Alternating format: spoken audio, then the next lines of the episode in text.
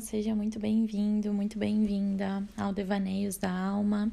Eu sou a Jade e tô muito feliz que tu tá aqui para devanear comigo nesse podcast tão amado que eu trago reflexões insights que vêm do meu coração, da minha alma e que eu realmente espero que te agregue, que toque a tua alma e te faça refletir aí algo sobre a tua vida, o teu processo, né? Essa, esse processo constante de estarmos nos conhecendo, melhorando a cada dia. E é assim por toda a vida, provavelmente. Já peço aí que não se preocupe, não dê importância com barulhos externos. Foca na reflexão que, que eu quero trazer aqui. E hoje é uma reflexão muito importante. Eu quero falar sobre os pesos da autocobrança. É, e, e eu falo mesmo os pesos e não o peso da autocobrança. Porque eu acredito que a autocobrança ela vem de um lugar como se ela fosse algo que está ancorado sobre vários pilares, né? E cada pilar desse tem um peso que faz com que essa autocobrança esteja ali no alto, se manifestando, aparecendo. É, talvez alguns casos mais frequentes, outros menos, mas acredito que essa seja uma tendência muito comum, né? É, primeiro, eu queria falar que a autocobrança, no sentido da gente se cobrar para realizar as coisas, se tu olhar sobre uma ótica, ela tem sua importância, ela pode é, ser uma coisa benéfica. Porque hum, é a gente ir lá e cobrar da gente, não esperar que os outros cobrem para a gente fazer as coisas, ela traz esse senso de autorresponsabilidade. Eu bato sempre na tecla de autorresponsabilidade, já falei em outros episódios, porque eu realmente acho que essa é uma das grandes chaves que a gente precisa virar na nossa vida, né? É, que é sair da posição de vítima e ver que tu é responsável sobre ti mesmo, sobre as tuas escolhas, sobre o amor que tu te dá, sobre as coisas que tu manifesta na tua vida. Quando a gente finalmente se empodera da autorresponsabilidade, eu acho que assim, a nossa vida muda mesmo, assim, acho que essa é a grande chave que tem que virar dentro de ti. Então, se tu conseguir virar essa chavinha aí, através das reflexões e eu estar tá aqui acho que episódio por episódio, batendo essa tecla, nossa, eu já vou ter, assim, ó, me realizado, tá? Porque é muito importante. Mas, enfim, quando a gente tem essa autorresponsabilidade, isso incute a gente não esperar que os, a gente só faça as coisas porque os outros nos cobrem, né? Então, assim, é, é tu ir lá e tu dizer que tu vai fazer uma coisa e tu se comprometer contigo mesmo e assumir esse compromisso e ir lá fazer essa coisa. Não porque tem alguém te cobrando, não porque tu vai ser menos se tu não fizer aquilo ou nem nada, mas porque tu disse que ia fazer. Né? É até legal que eu já estava refletindo nessa coisa de ir na academia e tirar foto né, no espelho e colocar tá pago. Né? E aí eu vi alguém falando, não me lembro agora quem que falou isso, não me lembro o nome da pessoa, mas foi no Instagram, e ela falou assim, é, pra, sobre o não colocar o tá pago, porque tu tem que ir lá e tu, tu tem que fazer, não porque tu tá pagando, né? Não no sentido de dívida que tu tem que pagar e mostrar que tu fez, mas sim tá feito, né? Porque tu disse que ia fazer, então tu foi lá e fez, e não porque tu tá devendo algo. E eu achei isso muito interessante, achei isso muito legal, porque realmente, né? É, se tu disse que ia fazer, bom, vai lá e faz. Então, quando a gente olha né, no que se, na, na questão de se cobrar né, e, e, e para fazer as coisas, tem esse lado motivador. Só que eu acho que existe a diferença entre se cobrar e o se comprometer. Né? Então, uh, o que algumas pessoas. Por que eu já quis falar isso de início, né? Porque algumas pessoas podem falar isso. E outro dia eu estava tendo uma conversa com minha irmã e a gente estava falando sobre isso. Ela falou: é, mas a gente se cobrar tem essa tendência, né? De da gente se mover. E aí eu achei interessante isso, porque de fato, né? É, mas tem um limiar aí entre esse se comprometer e fazer as coisas que tu diz para ti mesmo, ter sua responsabilidade, né, e estar em movimento, não ficar estagnado, né, realmente fazer as coisas acontecer, realizar, ir lá, né, não ficar procrastinando, botar a roda para virar aí, para girar é, tem um, uma diferença entre se cobrar, que é quando essa tendência de tá ali uh, se cutucando para dizer, tá, e aí, fez o que tinha que fazer, é, vai lá movimentar, quando isso começa a ser um pouco demais. E aí isso que para mim já começa a ser autocobrança.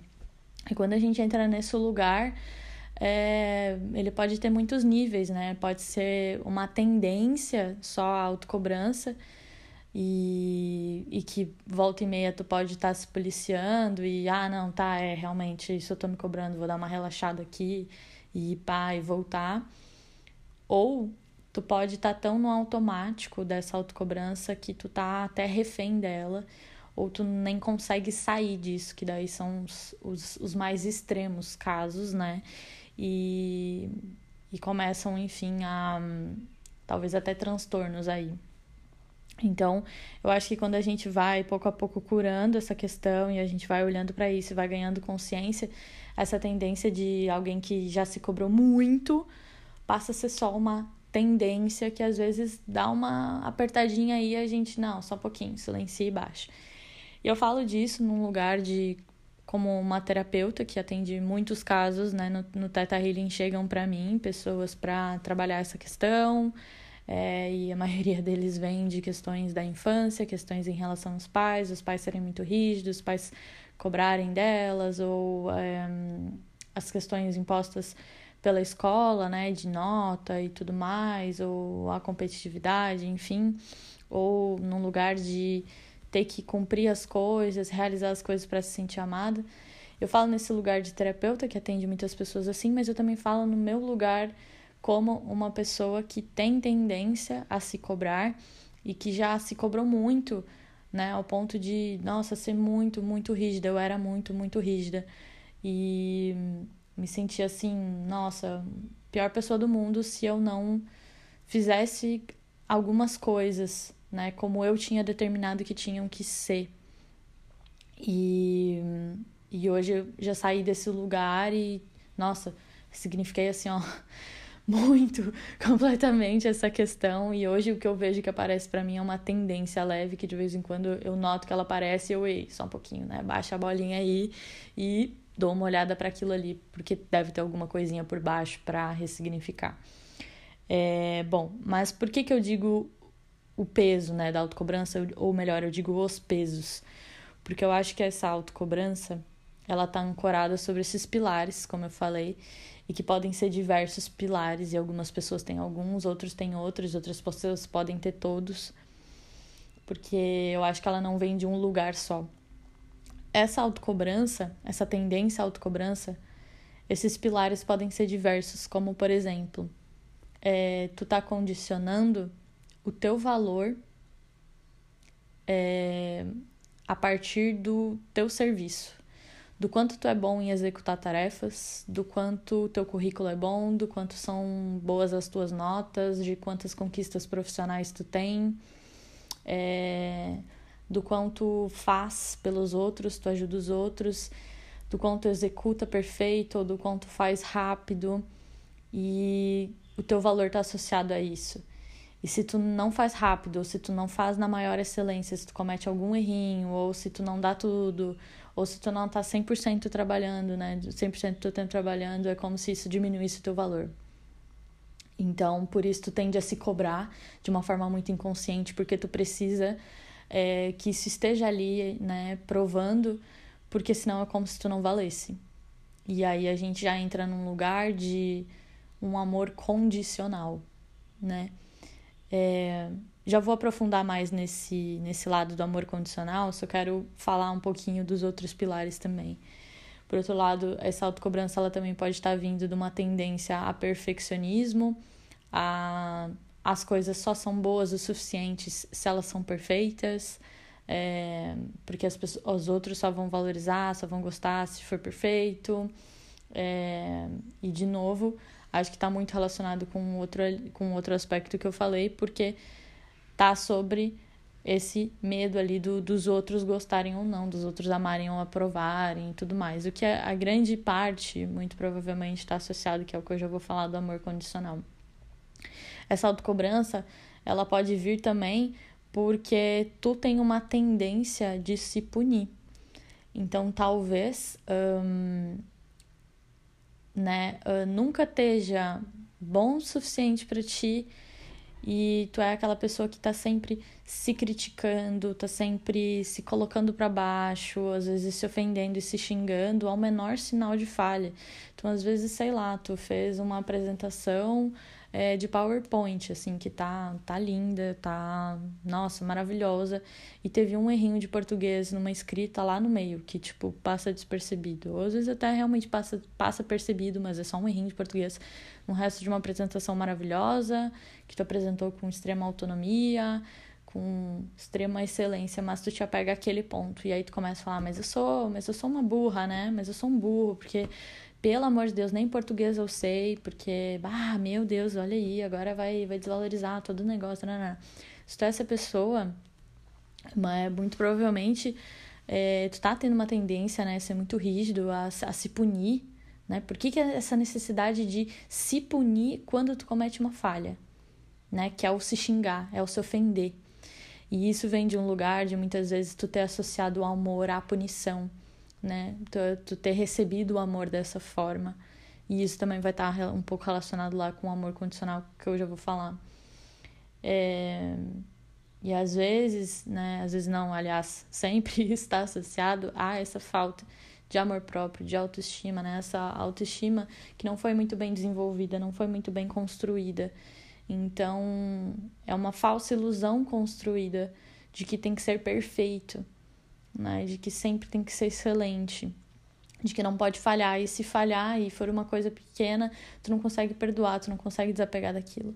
E muitas pessoas, às vezes, elas trazem essa rigidez e essa cobrança para as outras pessoas, elas projetam nas outras pessoas também e botam sempre defeito em tudo que os outros fazem. É... Ou elas acabam sendo o oposto disso, que é. Uh tendo compaixão pelos outros quando os outros erram, mas não tem por si. Então, aquela pessoa que comete esse erro de português meio de slide, se xinga, se, se deprecia, mas se o coleguinha fez um slide com as coisas tudo torto, tu fala, não, fulaninho, mas tu deu teu melhor, tá tudo certo, ninguém vai nem notar. Mas no teu, tu cobra, né? Então, dá muito para ver aí que a questão não é a, não é a excelência, não é a perfeição, mas é a cobrança da perfeição sobre ti. E todos esses pilares, né, que é o do perfeccionismo, da excelência e do, do se punir e tudo mais, eu vejo que isso está muito relacionado a uma ideia de amor condicionado. É, bom, ó, um barulho aí fora, não deem bola pro barulho externo, tá? Porque me veio essa inspiração desse podcast que gravei agora, mas não é da noite, então Talvez role esse barulho aí, mas vamos lá.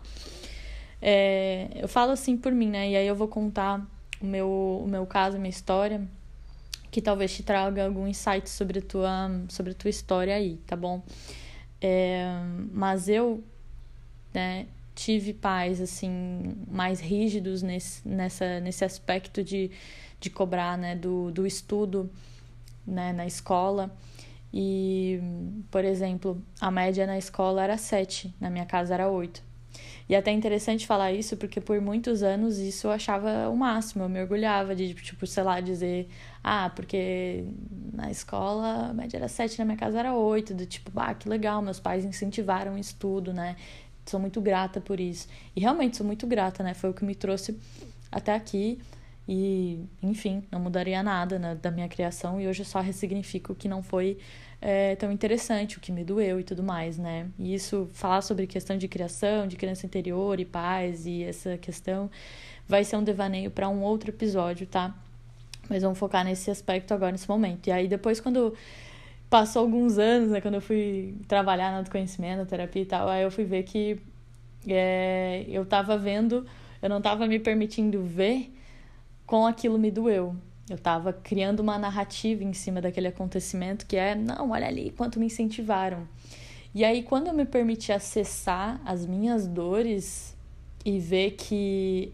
É, daí foi onde eu comecei a acessar, né? A minha autocobrança, o meu perfeccionismo, por que, que eu tinha dificuldade de aceitar quando eu errava, é, por que, que essa autocobrança era tão presente Né? E aí eu fui acessar, enfim, inúmeras sessões de Teta Healing, acessando e vendo coisas que muito disso vieram, né? Dessa cobrança dos meus pais, dessa rigidez, essa coisa da escola, essa coisa da nota. E, por exemplo, essa coisa de a média na escola era 7, na minha casa era 8, ou seja, para ser bom na minha casa tinha que ser mais. Então, por mais que, sei lá, é, tivesse bom lá, né? Para os professores, para os coleguinhas, para a escola, e ainda assim também já é um nivelamento do que é bom ou não, né? Se tu não tá naquela média, tu não é bom, se tu tá, tu é bom. Isso, essas construções aí de todo esse sistema também, é, enfim, acabam traumatizando aí toda a nossa autoconfiança, nossa autoestima. É, mas essa rigidez extra fez com que eu associasse que eu só tinha valor se eu supria aquela demanda. E, por exemplo, meus pais não eram assim de elogiar, né, de dar carinho, de dar ali muito afeto e tudo mais, mas quando eles pegavam o meu boletim na escola e viam lá as notas, porque daí eu, o que que eu fiz disso? Eu tinha dois caminhos, né? Ou me revoltar e ter as notas baixas para tipo ser uma revolta, ou eu me dedicava e estudava extra. E foi que eu fiz, assim, a minha vida acadêmica toda, por toda a escola, toda até a faculdade, de sempre ter, ser uma excelente aluna, né? Enfim, acabou gerando essa tendência perfeccionismo. E aí, quando pegavam lá meu boletim, viu que as notas estavam tudo 10, tudo 100, tudo coisa. Aí eu recebi aquele elogio, eu recebi aquele, ah, muito bem, parabéns, isso aí e tal, continua assim, né. E aí eu me senti amada. Então, o que, que eu entendi com isso? Que quando eu me saía bem, quando eu me esforçava mais, quando eu me provava mais, quando eu tirava notas mais altas, eu era mais amada. Ou seja, acabei criando todo um sistema de crenças de que o meu valor e, eu seria amada de uma forma condicionada. Então, o meu amor ele era condicionado a o quanto eu conquistava, ao quanto eu conseguia. E isso eu tô falando a minha história e talvez esteja te dando muitos insights do lado daí com a tua, e é isso que eu espero, porque isso vem também em vários clientes meus e tal, então por isso que eu tô falando disso, porque realmente é muito comum. E então, quando eu tirava isso, assim, e, e, por exemplo, teve um acontecimento que eu me lembro muito bem, assim, que uma vez em matemática eu tirei sete e tava na média, eu passei. E aí eu lembro que o meu pai me chamou, assim, pra ter uma conversa e entendeu por que, que eu tinha tirado aquele set, o que, que tinha acontecido, o que tinha dado errado. E, e aí eu falei, não, pai, mas, mas eu tirei na média, meus coleguinhas foi muito difícil, todo mundo ficou até abaixo, meus coleguinhas tiraram cinco e tal. Eu fui uma das poucas que fiquei no set e tá na média, tá bom, não reprovei, não tá vermelho. E ele falou assim, pois é, mas tá abaixo, né? O nosso combinado é a oito. E o nosso oito é o mínimo. E aí eu me lembro assim de ficar muito muito chateada, né, chorar com aquilo e tal, e, e, isso é uma coisa que eu acessei em Teta depois, que tinha criado uma ferida em mim, né, agora, depois de muito muito mais velha. Então, olha como pequenas coisas da nossa infância nos marcam, né? E como essa essa essa condição de amor se perpetua, se perpetua, né? Então, enfim, esse é só um exemplo, e aí dali em diante eu passei a sempre me cobrar, ser, nossa, não digo a melhor aluna, porque eu, basicamente eu não competia com os outros, eu competia comigo mesma. Então, se eu tirei X nessa matéria, eu sei que eu posso tirar X mais, sabe? Então, a, a minha questão de ser, ai, a melhor aluna nunca foi a melhor aluna da turma, mas a melhor de mim mesma. E se eu não supria as coisas que eu determinava, é, não estava bom para mim. Então, quando eu falhava em alguma coisa, qualquer pequena coisa sempre me cobrava demais.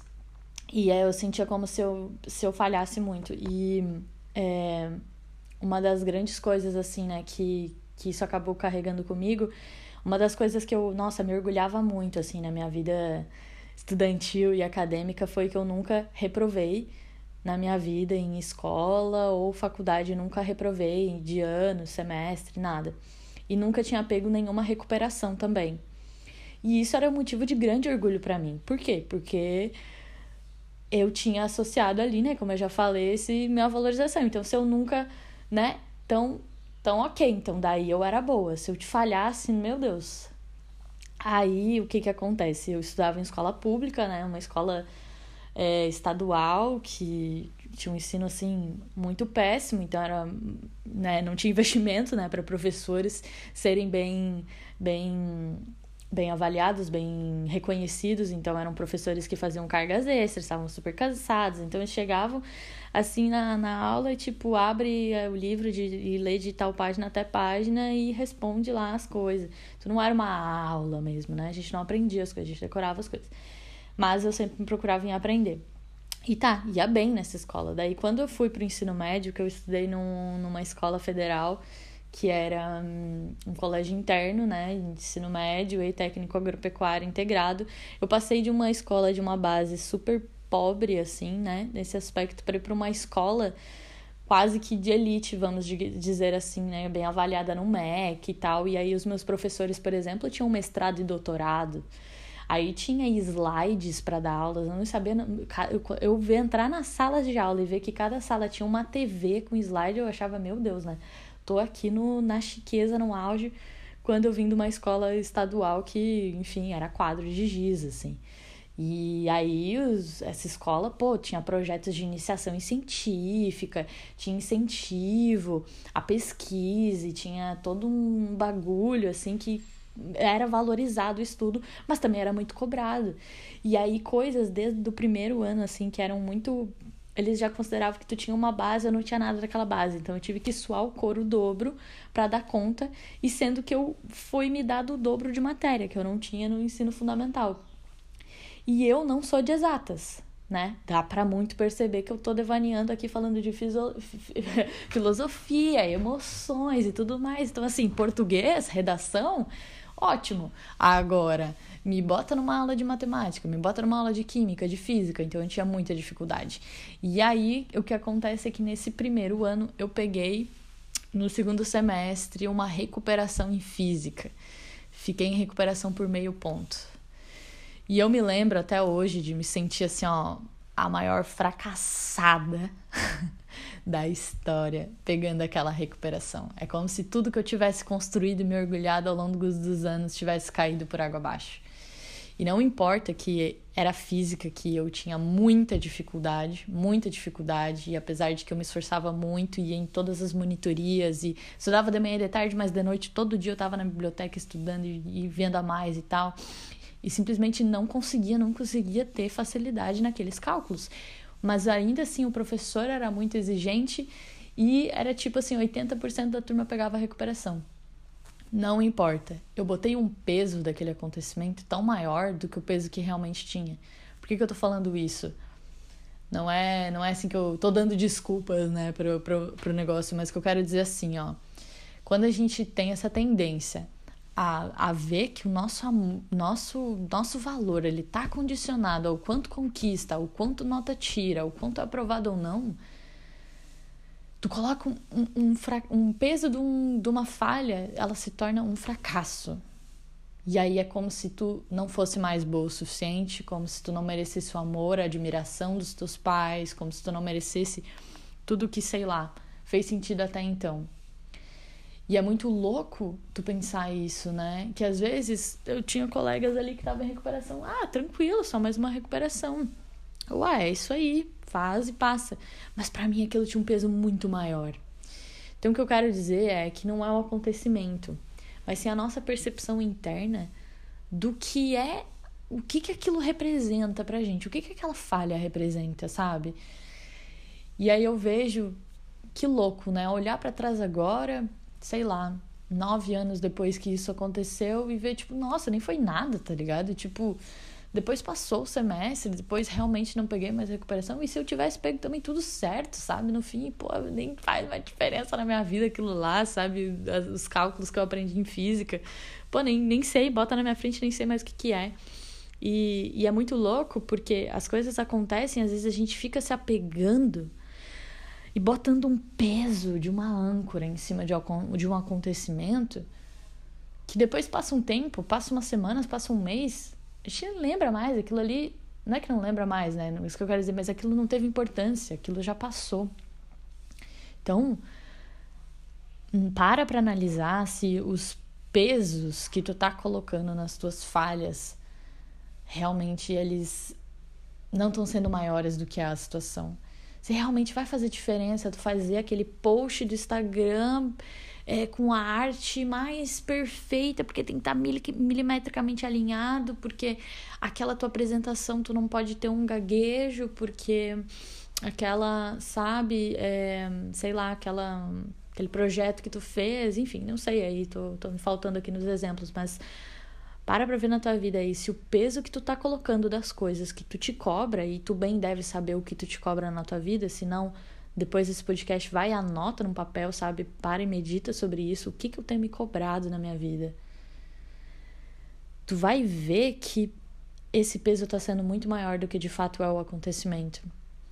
E por mais que tá, ajude tu perceber que isso não tem tanto peso, que o ponto principal que eu quero te trazer com esse podcast aqui é para para olhar o teu amor, a tua sensação de percepção de amor, porque talvez te foi te mostrado, foi te ensinado, foi te enfim, tu teve esse contato de uma forma que fizesse tu entender que esse amor ele é condicionado a algo. Como se tu se sentisse que só tem valor e que só pode ser amável e só pode ser boa o suficiente dependendo das tuas conquistas, notas, títulos, valores, diplomas, serviços e aí por aí vai. E uma das coisas que mais mudou na minha vida foi no Teta Healing quando eu entrei em contato com essa energia assim de amor incondicional. Porque a gente até entende, né? Assim, assim, até entendia, ah, que amor, o, porque Deus, porque a espiritualidade ama incondicionalmente, né? Um, é um amor assim que perdoa tudo, que aceita tudo. Tá, não, beleza, a gente já até entende. Mas agora sentir isso visceralmente é muito diferente. Eu senti no meu coração que, independente de quantos cursos eu tenho, quantos diplomas, quantas notas ou qual a qualidade, sei lá, dos meus podcasts aqui, ou dos meus vídeos, ou. Não importa, ou até de, de qual é a qualidade do almoço que eu faço para mim, não importa. Independente de tudo isso, ou independente das vezes que eu erro, das vezes que eu falto, das vezes que eu não ajo da mais elevada maneira, independente de tudo isso, eu mereço esse amor. Eu mereço perdão, eu mereço acolhimento, porque esse amor incondicional da fonte criadora, da, esse, esse amor de para mim é Deus, mas se tu não quiser dar o nome de Deus, mas essa fonte, essa, essa energia, sabe? Essa coisa que eu sei que tu sente aí no teu coração, né? Essa, essa coisinha que é o que, que é o que te faz estar tá aqui ouvindo esse podcast. Se tu não acreditasse que existe um propósito de ser melhor, de refletir, tu nem ia estar tá aqui, sinceramente. Então eu sei que dentro de ti tem, vai. Se tu se conectar com isso, né, essa essência de um amor que não impõe condições para amar, e tu entender isso visceralmente, isso vai ser tipo assim, life changing, sabe? Isso vai ser uma das grandes chaves, e foi uma grande chave que virou na minha vida, que foi parar de condicionar o meu amor e o meu merecimento. Não existe condições. Então, tu que tá ouvindo esse podcast tem tendência a se cobrar alguma coisa, a se exigir ou a se punir. Primeiro de tudo, para de se punir, se xingar quando tu comete algum erro. Esse é um dos piores hábitos que tu pode fazer, que é tu mesmo se depreciar. Procura para trabalhar isso pra quando tu vê que tu se xingou, tu na hora já fala cancela, cancela, cancela, eu me perdoo. Tá tudo bem. Isso é só um erro, é só uma falha e para para sair da situação e ver no macro. Realmente faz, faz, vai fazer diferença na vida, na tua apresentação, se aquele slide teve aquele problema, né, aquele erro de português, tu vai ver que não vai, tu vai ver que tá pegado a detalhes e que tu tá pegado aquele detalhe de falta, tu tá perdendo o olhar para tudo a beleza, toda a abundância que tem ao redor. Isso também é vibrar um pouco na escassez, né, que é ficar focando na falta. Quando tu foca na falta, tu foca no defeito, tu tá vibrando na escassez. E aí já, enfim, impede todo o fluxo de abundância também, né? Como é que tu vai ser abundante financeiramente, amorosamente na tua vida, se tu sempre foca na falta, né? E esse focar na falta não tá relacionado só ao dinheiro, mas sim na falta que tu sente que tu tem dentro de ti.